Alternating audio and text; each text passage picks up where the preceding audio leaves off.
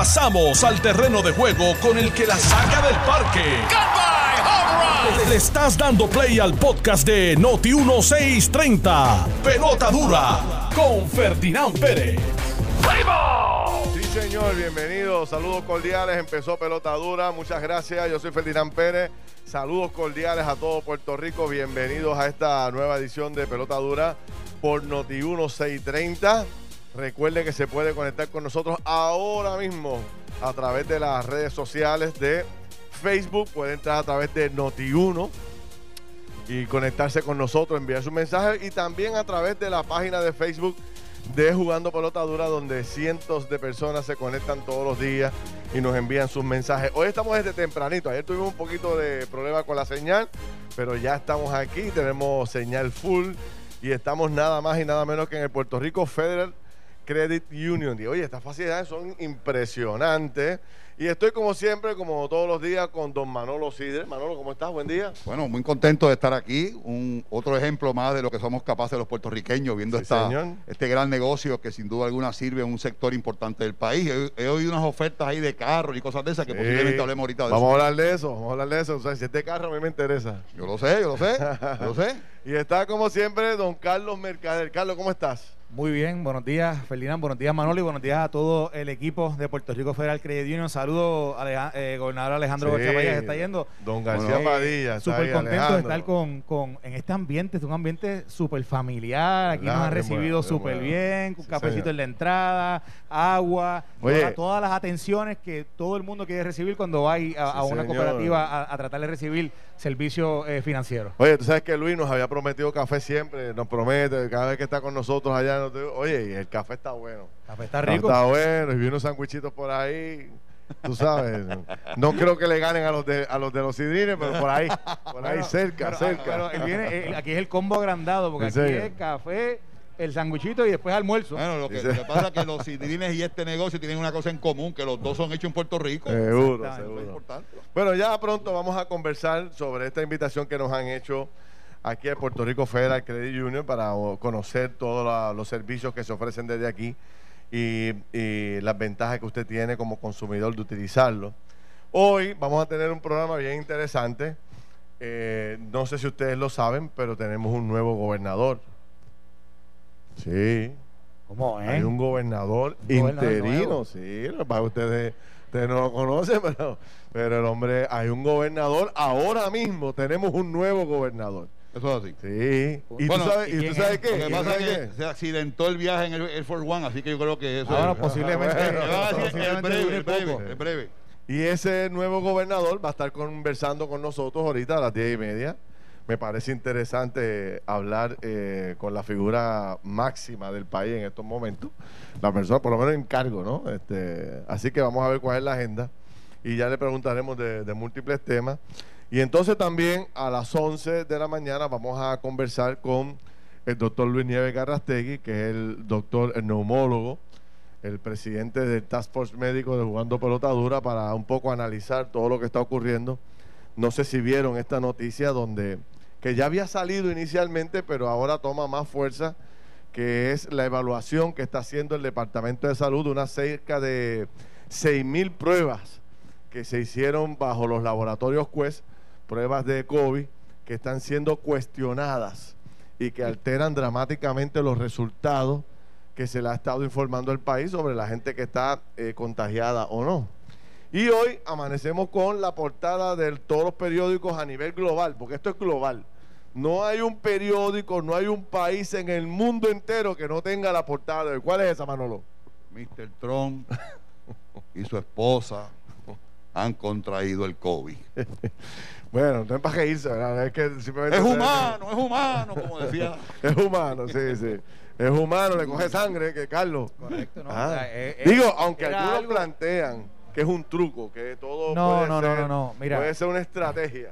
¿Una estrategia de qué? Una Para que a 30 ah. días de las elecciones, ¿cómo eso le funciona bien a él? A mí me parece que aquí prime- primero da positivo una de las asistentes que él tiene, que se llama Hope Ujú. Hicks, que es una de, de sus... Ya ahora, ahora, ahora es consultora. Y entonces, posterior a eso, hace la prueba él y Melania y salen positivos. Y hay otra gente del equipo cercano a él que también dio positivo. Así que. Pero vamos a hablar de eso. Vamos, a hablar, vamos a profundizar. Porque, bueno, pues los demócratas están diciendo que esto puede ser un truco bien diseñado para, que, para que el hombre pueda ahorita salir por ahí. ¿Cómo le funciona bien a él? Pero vamos a analizarlo ya mismo. Vamos, vamos, vamos, vamos, que estoy ready. Bueno, lo que analizamos eso, lamentablemente la gobernadora se quedó sin ver el Air Force One. Y eso, pues, lamentablemente es una, terrible noticia para Puerto Rico. Yo te confieso que yo quería verla bajándose del avión. Yo estaba esperando esa foto, ese video. ¿Tú pensabas ir por la escalera de arriba o por la de abajo?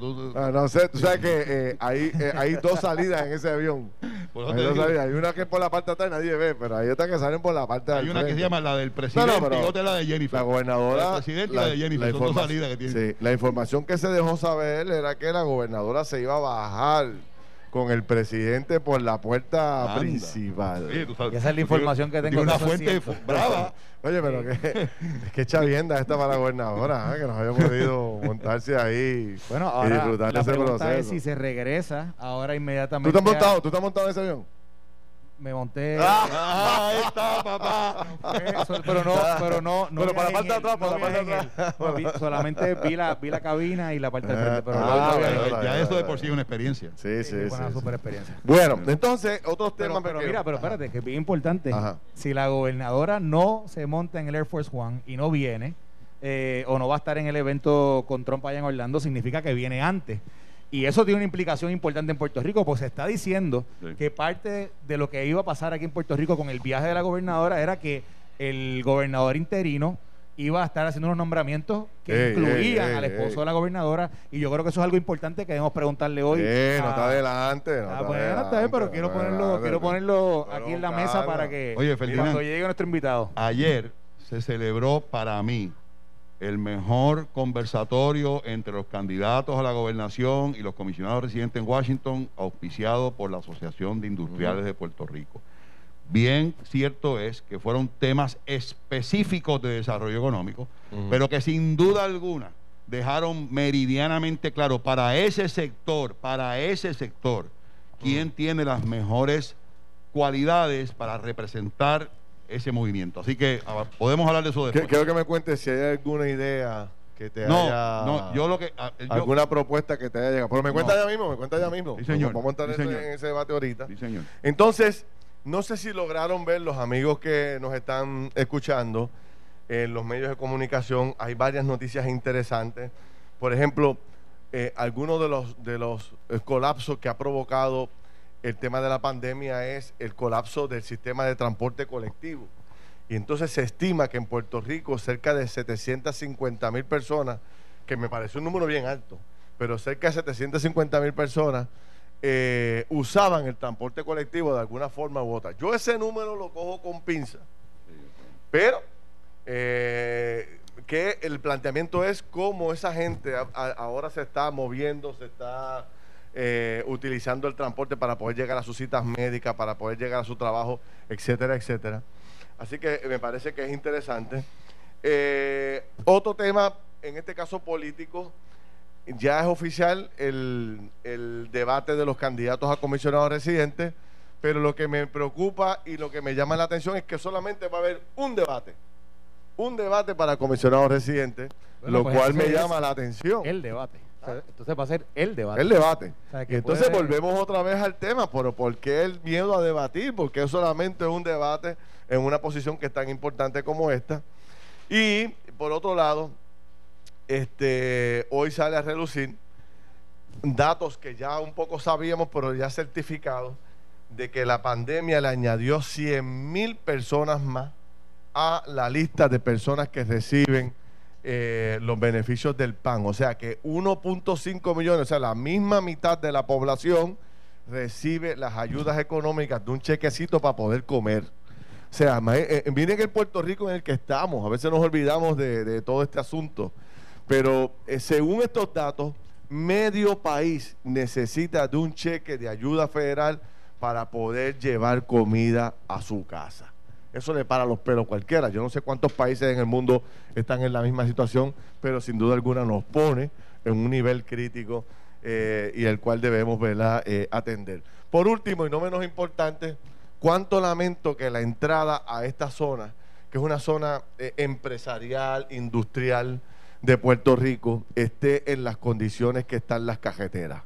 La verdad es que yo no puedo creer, y lo voy a empatar con, una experiencia que tuve anoche. Anoche fui a ver a, la casa de un amigo médico que vive en Caimito y subí un momentito por allá por, por hacia arriba, para el campo.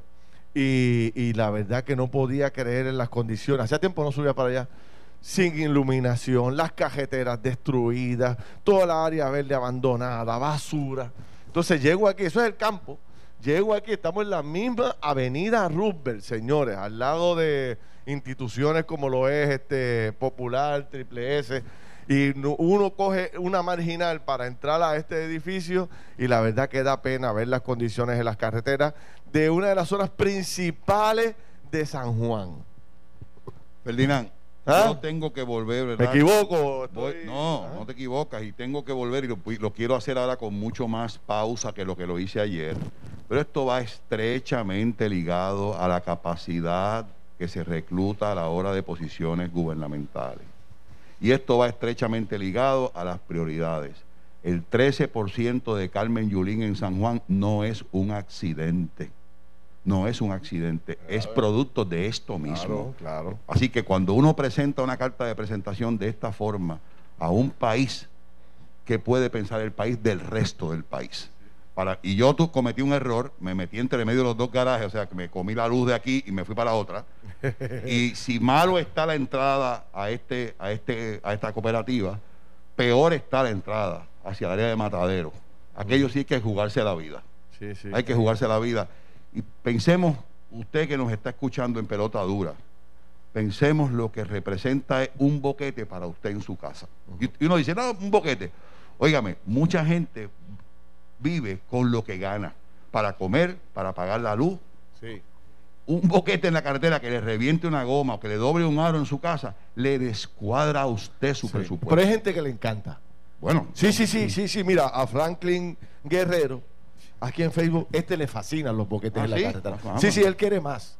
Dice, ah. yo quiero más, yo quiero más, mi carro lo necesita. Dice Felirán y su odio a Yulín. O sea, eh, este es un fanático enfermo y por eso es que las carreteras están así, porque hay gente que le gusta los boquetes de la carretera. Como a Franklin ¿cómo se llama, justifican todo. ¿Cómo se llama él? Franklin Guerrero. Franklin, mira, hay un psiquiatra por ahí por, Carolina que, te, que coge dos por uno. Yo te recomiendo que vayas a verlo porque. Ah. Pero, mira, Manolo, Manolo y Ferdinand, anoche, anoche yo tuve que ir a Humacao allá a visitar a mami un momento y regresé tarde, como a las 10 y media de la noche. Y vamos a expandir este tema no solamente a San Juan, vamos a llevarlo a Humacao la carretera de que conecta de Humacao a la 30 y de la 30 por lo menos como hasta Las Piedras o un poquito más. Echa canto también. Echa canto y oscura, que eso parece la boca, la boca del lobo. Y yo digo, aquí no pueden poner ni los reflectores en la carretera. ni reflectores. no, no, no, pongas poste. Ponga un reflector de eso. O sea, que eso, eso, de verdad, carreteras no tiene dinero para eso. Ayer fui yo a ver un amigo a la villa de Torrimar, por la noche. Bajé por el expreso de Guaynabo, que coge las cumbres, hace la rotonda y te metes para, para si fuera para Torrimal. Cuando salí, cuando entré, eran las seis y media de la tarde. Oscuro, temí por mi vida. Porque aparte de eso, está oscuro. ¿Dónde estabas? ¿En qué pueblo? En, en Guaynabo. en Guaynabo. En Guaynabo. y, cuando voy por esa carretera, que además de tener, tiene unos muertos para que tú vayas suave, donde está Baldwin, una de las mejores escuelas de Puerto Rico. Sí, sí, sí. Yo, eso casi Bayamón. Eso yo temí por mi vida. Yo temí por mi vida. Mira, vayamos al tema central. Este, ayer básicamente quedó claro y establecido de que Osvaldo Soto, pues básicamente no tiene los votos, tiene que retirarse, no lo van a considerar, no cualifica, etcétera, etcétera. Hoy Carmelo Río acaba de anunciar, nosotros entrevistamos anoche al alcalde de Ceiba para que opinara sobre, bueno, su, sobre su nominación y si estaba o no estaba cualificado. Y él pues nos dijo a nosotros que tenía una maestría en matemáticas y que él tenía una experiencia como alcalde, que cualificaba. Pero hoy Carmelo Río nos dijo que no lo van a confirmar. O sea, que dos de los principales nombramientos de la gobernadora, el propio Senado de su partido los ha, los ha, los ha colgado, tú sabes. Este, y entonces, bueno, pues está corriendo, como tú decías ahorita en la mañana, la posibilidad de que entonces otros nombramientos mucho más cercanos a la gobernadora se puedan dar como el del esposo para un puesto en el apelativo. La gobernadora anda por la Florida. No sé si se quedará haciendo campaña por allá, aunque Donald Trump no está. Me dicen que regresa pronto. ¿Regresa pronto? Sí. Ah, bueno, le preguntamos ahora al secretario de Estado. Él, sí, sí. él debe saber. Y entonces, pues habrá que ver si el secretario de Estado tiene una agenda particular. Señor gobernador, por favor. El gobernador. gobernador pues, que es gobernador en este momento. Gobernador, el nuevo gobernador en Puerto Rico. ¿Cuál ah. será la agenda del nuevo gobernador? ¿Qué mm. planes tiene? ¿Podrá hacer algunas cosas en particulares? ¿Le habrá dado luz verde a la gobernadora para tomar iniciativas en particular? Mira, te voy a darle gobernador, dale para adelante, haz lo que tú quieras ahí o le dio la agenda específica para desempeñar. Voy a tomar un poquito de agua. ¿Ustedes son los que saben de esto? Mira, el, yo creo que el día que salieron los nombramientos, la, primera vez, el día que ella presentó la orden ejecutiva, que cuando el pueblo empezó a leer los nombres, identificó tres o cuatro de estos nombres que han sido controversiales desde ese primer día. Yo vuelvo al análisis nuestro ayer de cómo es que asesores de la gobernadora permiten que se nombren a personas que no están capacitadas, que no están cualificadas y que eventualmente van a forzar al propio partido, al PNP, a tener que no certificarlos, no confirmarlos o rechazarlos de su faz. Entonces yo digo, ¿por qué exponer a la gobernadora a que en sus últimos días en la gobernación tengan que estar matizados, enmarcados en nombramientos fatulos o nombramientos que no se van a dar? O sea, ese es el récord que la gobernadora quiere tener, ese es el récord que los asesores de ella quieren, ¿verdad? Que ella, que ella lleve consigo en sus últimos días de la gobernación. Pero fíjate lo que dijo el alcalde de Ceiba anoche. El alcalde de Ceiba, que acostumbra a ser bastante sincero y espontáneo en sus contestaciones. Alex Delgado le pregunta, mire, alcalde, usted fue eh, entrevistado, usted lo llamaron, le entrevistaron, le hicieron las preguntas para ver si usted cualificaba. Dijo, no, yo envié un resumen para que me ocupara, a ver si me podían acomodar en alguna de las posiciones que estaban vacantes y me nombraron. Y, pero lo entrevistaron. No, no, no me entrevistaron. O sea, que ahí está el problema. O sea, están operando de una forma eh, totalmente, eh, o sea, increíble. O sea, no están ni siquiera entrevistando a los funcionarios que van a designar para ocupar posiciones este, directivas. Mm. Bueno, lo vimos con el nombramiento de, del amigo de, de, Elliot, el que mencionábamos ayer, que estaba nombrado para la Junta o la Comisión de, de la Farmacia, que lo nombraron sin él saberlo y él no cumplía con los requisitos y él mismo le pide a la gobernadora que retire el nombramiento. Él mismo, la persona que nombran, dice, no, no, no, no, es que yo no cumplo con los requisitos, así que no me nombren a eso. Yo puedo, puedo hablar de lo que, lo que es percepción versus realidad. La percepción es que la gobernadora se quitó eh, vamos aquí a mantener esto deriviando la bola hasta enero 2. Y, aquí yo no voy a hacer nada porque realmente si hace algo, tal parece ser que lo que hace o lo que quiere hacer es buscar la forma de cómo afectar a Pedro Pierluisi. Anoche le preguntaron, fue una entrevista en la Florida, y entonces le preguntaron directamente, ¿usted va a votar por Pedro Pierluisi? Le preguntaron a la gobernadora. Y la gobernadora le dijo, yo soy PNP, yo soy PNP, y yo voy a votar por la estadidad. Aquí lo importante es la estadidad. Pero no, no, no dijo Pierluisi, ¿sabes? No dijo que iba a votar por Pierluisi ni para el carajo. Pues, o sea, lo mismo, lo mismo que hizo Ángelo. ¿Qué dijo Ángelo ayer? No, yo soy PNP, yo voto íntegro. Pero cuando le preguntaron, claro, vas a votar por Pierluisi, también, ¿verdad? Le dio vuelta a la noria. Definitivamente el equipo de la gobernadora todavía está eh, sufriendo la derrota eh, y no ha y no ha votado el golpe. Y yo creo que yo creo que ya es hora es hora de que ella ya, mira, esto pase la página y, y que se, se, va a engrandecer ante la gente esa que ella dice que la estaban apoyando. Pero ella no lo va a hacer. Ella finalmente lo apoya y ya. Ella no lo va a hacer y volvemos al tema que dejamos ayer en el tintero. Y, y Pierluisi no debe seguir buscando que ella lo endose o que ella lo abrace. Se tiene que separar de esa persona se tiene que separar obligatoriamente y aspirar un voto periferal que puede ser más Yo estoy de acuerdo. tiene que trazar la raya. Tiene que hacerlo. Si no lo hace, Ferdinand, le, va le falta la babilla que necesita un líder para hacerlo. No lo va a hacer. políticamente, políticamente le conviene a Perluis. Sí, yo creo que yo creo que yo no soy político, pero para mí que eso es política 101. Tú no puedes estar aspirando a un endoso de alguien que tú sabes y que el pueblo sabe que no te quiere. Más fuerte ha sido Carmen Yulín contra Charlie. Carmen Yulín ha hecho unos ataques bien serios. tiene, un anuncio, un anuncio. Tiene un anuncio y básicamente dijo en una entrevista radial que no va a votar por Charlie Delgado. Mm. Eh, yo le pregunté a Charlie Delgado anoche en el programa y otra gente le ha preguntado anoche a Charlie eh, en estos días a Charlie Delgado sobre esa reacción y Charlie Delgado qué hace mm. tirar el puente no yo voy a hablar con ella y esperamos que ella vote ¿sabes? los políticos no se van a correr el riesgo de distanciarse o sacar a nadie de su de su de su partido en este momento tan importante. a, 32 días de las elecciones. No lo van a hacer. Yo creo que yo. El riesgo de perder yo, mil votos. Pedro Pierluisi o Charlie Delgado, yo diría: Mira, yo agradezco muchísimo su sinceridad, pero el show must go on. Así que muchas gracias y muchas gracias.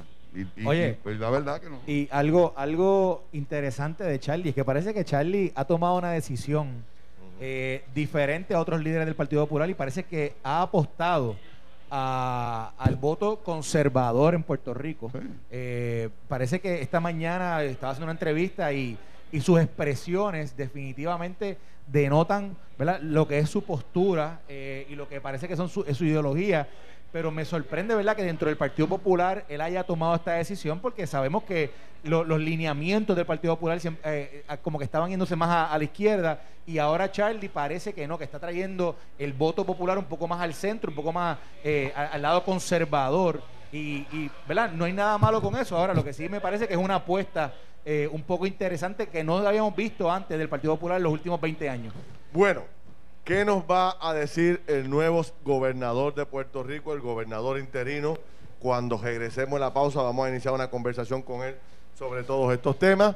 Pero antes, si tú tuvieras una tarjeta para gastar, ¿qué cosas pagarías? Bueno, pues vamos a analizar esto, que esto está súper interesante. Escuche esto. Pues escúchame bien porque MMM y su plan de show te trae la nueva tarjeta, la nueva MMM FlexiCard hay, mire esto, hay quien prefiere, quien prefiere una ayuda para los gastos diarios y con esa tarjeta puedes pagar gasolina, comida en cafeterías, detergentes, la hipoteca y la compra. Pero si lo tuyo es eh, cuidar de tu salud, con la FlexiCard puedes pagar copagos, estudios como MRI, laboratorio, entre otros. Así que, ¿qué esperas? Llama y oriéntate porque MMM cuida tu salud y tu bolsillo. Y lo más importante es que están los teléfonos y la orientación para que los busques rápido, te oriente. Estás en el periodo inicial de inscripción, así que busca los beneficios de MMM. Vamos a pausar y regresamos con el gobernador interino de Puerto Rico. Estás escuchando el podcast de Pelota Dura, en Noti1 con Ferdinand Pérez. Bueno, mis amigos, regresamos aquí a Noti1. En este caso estamos en esta transmisión especial durante el día de hoy, que está desde Normando en la mañana, Normando Valentín, después tuvo los muchachos de eh, Palo Limpio, después tuvo Alex Delgado con el exgobernador y, don Carmelo Río, y ahora estamos nosotros aquí en Pelota Dura, en eh, el aniversario del Puerto Rico Federal Credit Union. La verdad que tremenda facilidad. Vamos a dar unos minutos a conversar con los buenos amigos de Credit Union aquí para que nos pongan al día de todo el, servicio que le ofrecen a Puerto Rico desde aquí. Pero como anunciamos hace unos minutos, eh, nuestro interés en la mañana de hoy era conversar con el gobernador interino de Puerto Rico, el licenciado Raúl Márquez, y ya, ya lo tenemos en línea. Eh, gobernador, ¿cómo está usted? Buenos días, Ferdinand. Saludos a todos los que nos escuchan a través de las ondas radiales. Qué bueno saludarlo. ¿Cómo anda todo? Todo está muy bien, gracias a Dios, sobre ruedas. Qué bueno. Eh, secretario, ¿alguna agenda particular de los próximos días mientras usted esté de gobernador interino? ¿Alguna encomienda particular que le haya dado la gobernadora? Bueno, Ferdinand, además de sustituir las, actividades, eh, atender cualquier evento que ocurra dentro del gobierno de Puerto Rico, cualquier evento que ocurra en Puerto Rico que requiera la atención del gobernador, y seguir adelante con, con, la agenda que llevamos de reactivar los servicios del gobierno de Puerto Rico y trabajar con los fondos CARE. Veo. ¿Qué, ¿cuándo, ¿Cuándo regresa la gobernadora? ¿Hay, hay alguna fecha con, con, el anuncio del, del presidente que ha, eh, de, que ha dado positivo al COVID? Eh, ¿Se adelanta la agenda de la gobernadora para regresar o sigue intacta? Mi designación como gobernador interino fue a partir del jueves a las 8 y 1 de la mañana hasta el próximo jueves 8 a las 2 de la tarde. No he recibido información distinta. Hasta el jueves que viene. Hasta el jueves que viene. Manolo Sidre. Buenos días, gobernador. ¿Cómo está usted? Buenos días, Sidre. Un saludo. Encantado. Óigame, gobernador, eh, eh, hay unos rumores por ahí circulando y que quisiéramos que usted nos aclare de que hay la intención de nombrar al esposo de la gobernadora a una posición en la en la judicatura. Eh, ¿qué, tal, ¿Qué tal de cierto es eso? Si es cierto, si no es cierto, si es un rumor. No, que lo va a hacer él. Que, lo va a hacer, que es usted que lo va a hacer. Bueno, déjame aclarar algo. No, se trata de nombrar al esposo de la gobernadora de la judicatura porque ya es juez. Él es un juez superior. Por eso, es, es nominarlo al, apelativo. Al, juez del apelativo. Bueno, ¿qué te, ¿qué te puedo decir? Durante esta semana firmamos una orden ejecutiva como secretario de Estado que enmendaba la orden de la extraordinaria y añadir unos nombramientos. Ahora mismo ante mí no se encuentra ninguna orden o, ninguna instrucción relacionada con, enmendar la orden de la extraordinaria. O sea, usted no tiene en agenda ni en, en el radar eh, recomendar al esposo de la gobernadora que hoy es juez para que ocupe un puesto más alto en la judicatura como juez del apelativo. ¿Esa encomienda usted la tiene o no la tiene? Ante mí en este momento, Ferdinand, no tengo eh, ningún documento de esa naturaleza. Para que la gente, para que la gente tenga idea, eso podría, usted no lo tiene ahora en eh, al frente suyo, pero lo podría tener mañana, lo podría tener el lunes, o lo ha discutido con la gobernadora. Mira, Ferdinand, no es algo que esté en discusión en este momento, no está ante mi consideración y ya el lunes termina la sesión extraordinaria. O, sea, que, el pueblo de Puerto Rico no tiene que no, se va a sorprender ni hoy, ni mañana, ni pasado con el nombramiento del esposo de la gobernadora al tribunal operativo. Saludos, Mercader, como, como estaba. Saludos, secretario. a repetir. En, este momento no tengo ante mí ningún tipo de orden eh, ejecutiva, ningún documento para enmendar la, sesión extraordinaria que culmina el lunes. vamos a hacerlo más sencillo. Raúl Márquez, como gobernador interino, no va a recomendarle al Senado de Puerto Rico eh, el nombramiento de la esposa de del esposo de la gobernadora para un puesto más alto en la judicatura. Eso usted no lo va a hacer. Perdón, en este momento es prematuro que yo hable de cualquier asunto que no se encuentre ante mi consideración, ¿verdad? Lo que sí yo te puedo asegurar es que en este momento Mm. Esa designación no se encuentra en mi escritorio ni ante mí ni se está discutiendo conmigo. Secretario, ¿y usted tiene comunicación con la, con la persona que dirige la oficina de nombramiento? Yo sé que quien dirige la oficina de nombramiento es Ana Margarita Mateu, estudié Derecho con ellos.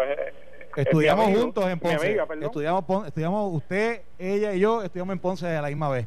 Pero la pregunta no es esa, la pregunta es si usted habla con ella eh, en, en, la función de su, de su en, eh, llevando a cabo las funciones de su trabajo? No, no, a diario yo no tengo contacto con ella, ella responde directamente a la gobernadora. O sea que si el juez Díaz Reverón le solicitó a ella un ascenso, usted no lo sabría. No tendría razón para conocerlo. Ok, muy bien. Mire, usted ahorita mencionó que, estaba trabajando con los fondos CARES. Gracias a su intervención eh, en este proceso, ¿cuánto dinero se ha desembolsado? Eh, como conoces, Mercadel, el gobierno de Puerto Rico lleva unos procesos eh, burocráticos para mover los recursos o el personal, ¿verdad? Y aunque uno quisiera en ocasiones que ocurriera más rápido, es necesario cumplir con ello. Y finalmente, eh, en el día de ayer, se aprobaron los destaques necesarios o los cambios de personal necesarios para conformar el Task Force. Ah, o sea que está en de transición, todavía, todavía está en la transición, no ha, no, no ha comenzado a trabajar con ellos pero ya nos hemos reunido con, con AFAP, con OGP, incluso con ASG y estamos al tanto de los procesos, por ejemplo, de emergencia que hay para agilizar este desembolso de fondos y otro tipo de procesos que no se habían estado utilizando. Secretario, ¿en qué en qué estatus se encuentran los, los eventos necesarios antes del proceso de transición? Eh, durante la semana que viene, Sidre, vamos a tener una reunión, la primera reunión formal del comité saliente pero eso no significa que no se haya hecho algún trabajo. El Departamento de Estado, como he mencionado anteriormente, desarrolló una aplicación con recursos internos y ya está recibiendo la información de manera electrónica, porque esta transición va a ser, o aspiramos a que sea paperless. El nombramiento suyo como secretario de Estado, estará atendiéndose en esta extraordinaria el lunes? No ha sido enviado a la Asamblea Legislativa. No tengo una expectativa de firmar una orden enmendando la, la extraordinaria para enviar mi nombramiento. Así que no tengo la expectativa de que se atienda durante esta extraordinaria, que se acaba el lunes. Y aunque, y aunque usted no esté confirmado por el Senado, puede ejercer las funciones a capacidad de secretario de Estado y también de gobernador interino. No, Ferdinand, como tú sabes, eh, al ser nombrado eh, durante un receso, yo me convierto en secretario del Departamento de Estado hasta el final de la próxima sesión ordinaria. Que no tengo la intención de, llegar hasta el 30 de junio del próximo año, ¿verdad? Pero en términos técnicos puede ser de esa manera. Sí. Entonces, dos cosas más, secretario. Este, ¿Qué va a pasar con Osvaldo Soto? Que el Senado de Puerto Rico eh, básicamente le ha dicho a la gobernadora que no lo va a confirmar para esa posición. ¿Qué, ¿Qué, piensa? ¿Ha conversado usted con la gobernadora? ¿Cuál será el plan? ¿Van a retirar el nombramiento nuevamente o van a dejarlo hasta el final para que el Senado vote por él? Pues realmente es un asunto que no he discutido con la gobernadora, ha sido presentado ante la consideración del Senado y el Senado ejercerá sus prerrogativas constitucionales y su discreción. ¿Usted tiene alguna opinión sobre lo que se le señala, incluso lo señalamos aquí en el programa ayer, de que Osvaldo Soto no cumple con los requisitos para la posición que ha sido nombrado en la Junta de Telecomunicaciones? Mira, Mercader, en su, en su carácter personal, Osvaldo Soto, yo entiendo que es una persona, además de ser una persona seria, eh, que nadie lo cuestiona, nadie cuestiona que es serio.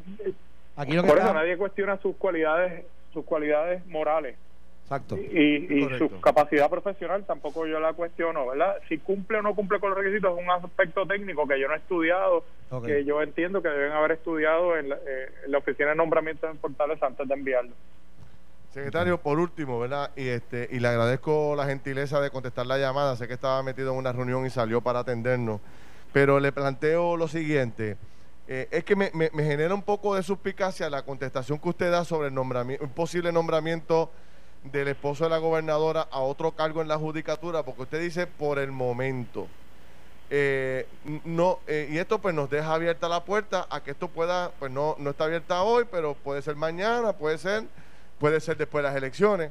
O sea, eso quiere decir que, que eso no está cerrada, esa puerta no está cerrada. Ferdinand, yo estoy ejerciendo hoy el cargo de gobernador de manera interina, pero esa discreción no me atañe a mí. Eh, eh, es una discreción de la gobernadora y eventualmente de la Asamblea Legislativa de considerar los nombramientos, pero yo como secretario de Estado no nombro a nadie ni confirmo a nadie. Ok, pero para, para acabar con el rumor que está corriendo y que sigue cogiendo fuerza, sigue cogiendo fuerza y la gobernadora no lo detiene, usted le dice al país hoy, mire, yo Raúl Márquez, secretario de Estado y gobernador interino, no voy a hacer ningún nombramiento del esposo de la gobernadora eh, eh, de aquí a que se termine la sesión, que termina el lunes. Mira, faltan unos días. Eh, así que todo el mundo sabrá de aquí al lunes lo que, lo que ha pasado o no ha pasado. Pero yo no puedo hablarte de una determinación o de tomar una decisión sobre un asunto que no ha sido traído a mi consideración, que no ha sido discutido conmigo. O sea que para, para informar al país, las opciones están, al día de hoy, están abiertas todavía. Usted no tiene nada en su escritorio, usted no tiene ninguna orden, pero las opciones no han sido cerradas rotundamente ante su consideración. Sí, cuando a mí se me nombró como secretario del Departamento de Estado, cuando se me pidió que ocupara la posición, como lo dije en pelota dura con Ferdinand, no hubo ningún tipo de condición relacionada con salarios, nombramientos o, alguna otra consideración que no fuera el que yo ejerciera al máximo de capacidad de mis funciones. eso para mí está estipulado, pero una vez viene a ser secretario de Estado, las reglas del juego cambian, ¿verdad? En el sentido de que usted le debe una fidelidad y una lealtad a la señora gobernadora. Con las palabras que usted me está diciendo, lo que yo puedo deducir, ¿verdad? simplemente deducir, percepción, es que el caso y el rumor todavía no ha sido cerrado y que está todavía abierto a una posible... Sí. No hay, no, hay una contestación contundente, o sea, que concreta, pum, sí, no, no lo hay. Y es que usted eso no lo ha discutido con la gobernadora, ese es el planteamiento suyo. En síntesis. Mira, eh, Raúl, eh, nos, nos envían aquí una pregunta ¿Usted sabe cuánto se ha desembolsado hasta el día de hoy en fondos CARES? Bueno, a, grandes rasgos, me discutí con el director ejecutivo de AFAP y según él me plantea, hay 56 jurisdicciones en los Estados Unidos que recibieron fondos CARES. Eh, Puerto Rico, en el desembolso de esos fondos, está entre la sexta y séptima posición. Lo que te quiero decir con eso es que todas las jurisdicciones han tenido, eh, que tienen incluso las mismas condiciones para el desembolso de fondos, han tenido problemas para realizar este tipo de desembolso y que Puerto Rico ha sido eficiente en su manejo. Bueno. No, no, y, pero la cantidad no, no la sabe ahora mismo. No te puedo decir una cantidad con dólares y centavos, puedo conseguir la información y brindártela. Por favor, porque esa fue una pregunta que nos enviaron, pero agradecido a su tiempo. Bueno, pues Raúl Gracias a ustedes y un placer para mí. Gracias, siempre. Gracias. Gracias. Bueno, hasta luego. Pues ahí está, la, la, primera entrevista oficial del gobernador de interino de Puerto Rico, donde nos ha confirmado con un, como no sé cómo decirlo, eh, eh, eh, en este momento, de aquí a que termine la, la sesión extraordinaria vigente, no parece haber un nombramiento de ascenso al esposo de la gobernadora. Pero él no cierra la puerta, porque así mismo lo dice, por el momento. Yo te pregunto, Ferdinand, si la sección extraordinaria termina el lunes y no se atiende el nombramiento del secretario de Estado, ¿cómo queda ese nombramiento? Se queda, queda bien porque como lo hicieron en, receso. Se queda en receso. Y no lo han nominado, pues puede, puede permanecer en esa posición hasta enero 2. Sí, sí. Yo creo que esa es la estrategia. Sí, no, esa es la estrategia. Esa es la estrategia, sin duda alguna. Ahora, eh, resulta, ser, resulta interesante. Primero, yo, eh, ¿verdad? Que él haya aceptado la, la, entrevista sabiendo de que le íbamos a preguntarle esto, pues me parece interesante, mm. pero dejó no dio un no contundente en que esto no va a ocurrir. En el particular del En este momento no va a ocurrir, pero no cierra la puerta a que esto ocurra en el futuro. Recuerden que va a haber otra extraordinaria. Eso, eso es importante. Y recuerden que la gobernadora puede volver a, convocar nuevamente a otra extraordinaria después de las elecciones. Bueno, y, después de las elecciones las cosas cambian. ¿eh? y se supone que haya una extraordinaria, posiblemente sabemos después del 25 de diciembre, que es cuando Anabel Rodríguez se Correcto. retira. la experiencia me dice que si la gobernadora fuera a hacer algo de esa naturaleza, lo va a hacer después de las elecciones va a negociar algo de algún tipo de apoyo a, Pedro Pierluisi antes que termine el proceso. Eh, entra el juego, eh, no la pueden criticarle que hizo daño en la campaña y después pasa factura con el nombramiento del esposo. Digo, yo no sé, Así, así se juega mucho béisbol, ¿verdad? Pero vamos a ver qué pasa. ¿Qué te parece? Y, yo creo que, hablando de ese tema, quisiera como retomar un poco la cuestión esta de, las amenazas y del arresto del partido de Carmen Yulín con el Partido Popular y Wanda con el, con el PNP y Pierluisi.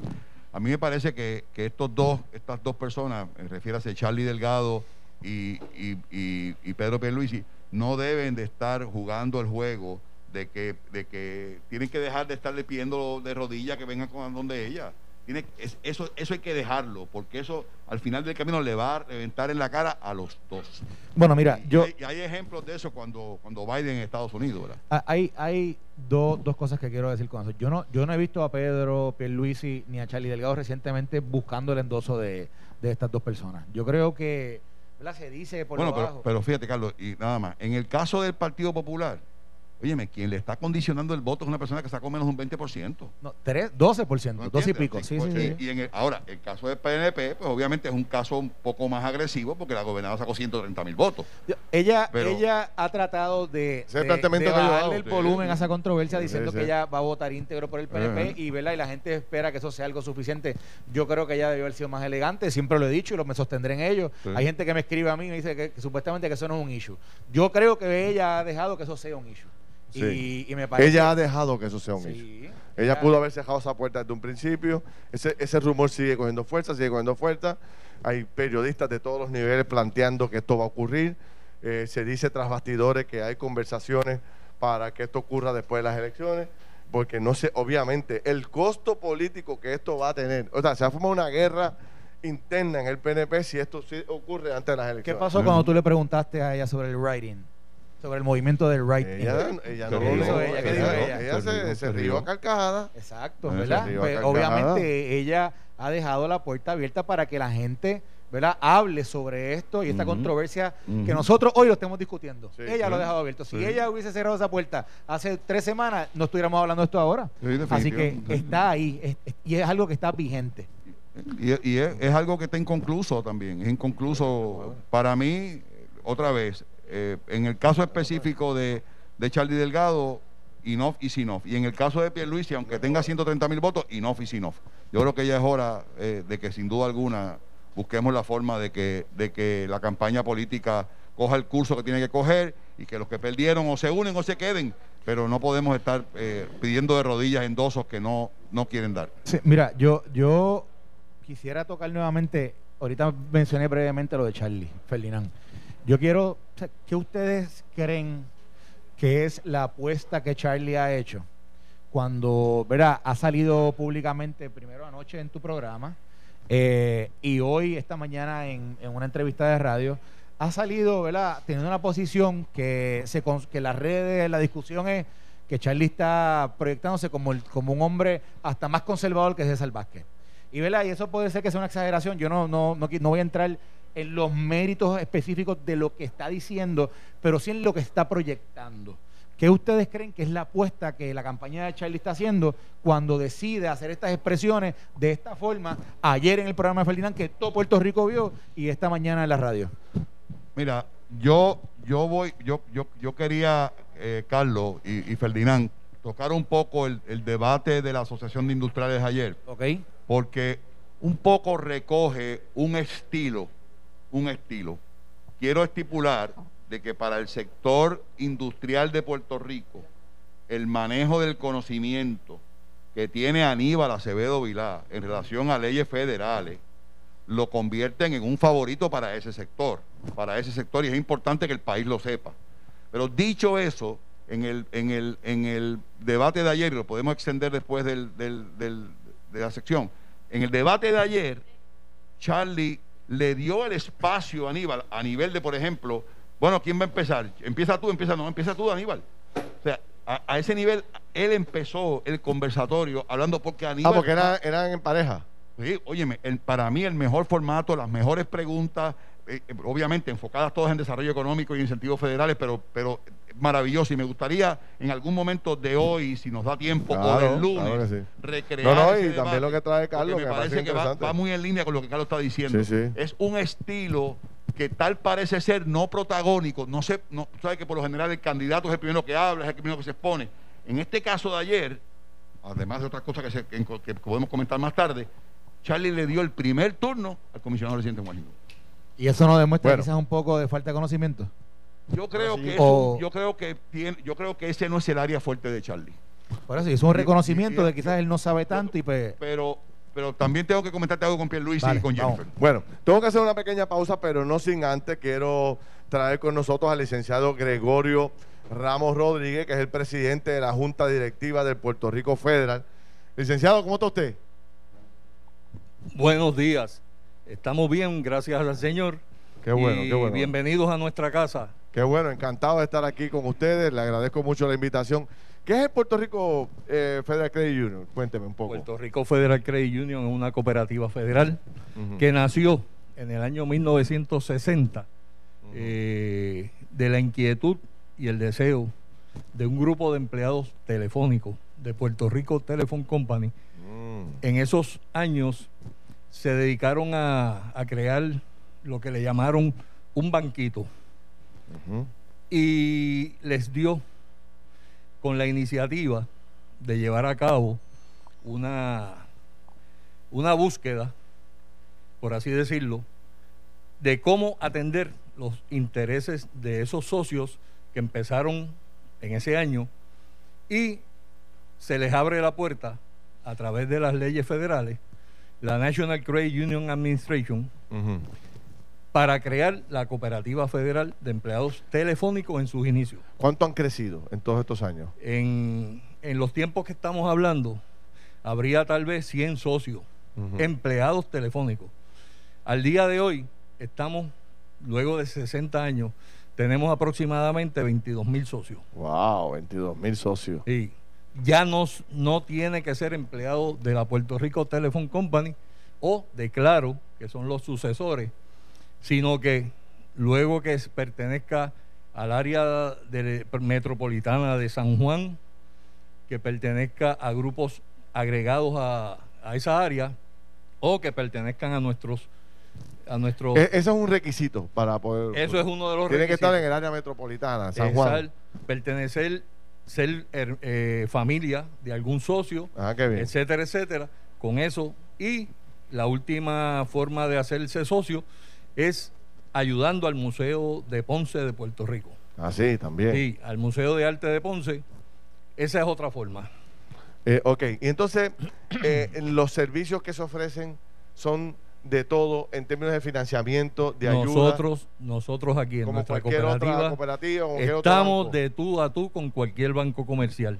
Máxime ahora que solamente quedan en este país apenas tres bancos comerciales. Nosotros las cooperativas, tanto las locales como las federales, somos la alternativa para las personas que necesiten servicios financieros. Aquí están bienvenidos todos los días, en cualquier momento, con la ayuda de Luis Bonilla, nuestro vicepresidente ejecutivo, con la ayuda de nuestro presidente ejecutivo, el señor Yomar Martínez. Con, Luis y con Yomar vamos a hablar ahorita porque me empezaron a hablar de financiamiento de carros y a mí me interesó ese tema.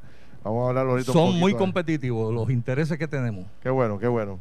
Bueno, pues licenciado, le agradezco un poco que nos aclarara y nos pudiera un poco en perspectiva la historia de esta cooperativa este, y cómo se, quiénes son los socios y cómo podría ser socio y cómo podría beneficiarse de los beneficios que no tiene quiero, esta institución. Eh, despedirme sin antes eh, recordarle a todos nuestros socios que nuestra asamblea anual se celebrará este próximo 24 de octubre de forma virtual. Muy bien. Ya tenemos en, nuestras páginas, en nuestras redes, la forma y manera de cómo acceder a ese, a ese sistema para matricularse. Muy bien. Para participar Los 22 mil socios que se pongan al día y, estén pendientes porque hay votaciones importantes. Eso es así. Muy bien. Muchas gracias. Bueno, pues licenciado Gregorio Ramos Rodríguez, presidente de la Junta Directiva de Puerto Rico Federal Credit Union. Estamos aquí, una facilidad extraordinaria. Esto fue el podcast de Noti1630. Pelota dura con Ferdinand Pérez. Dale play a tu podcast favorito a través de Apple Podcasts, Spotify, Google Podcasts, Stitcher y notiuno.com.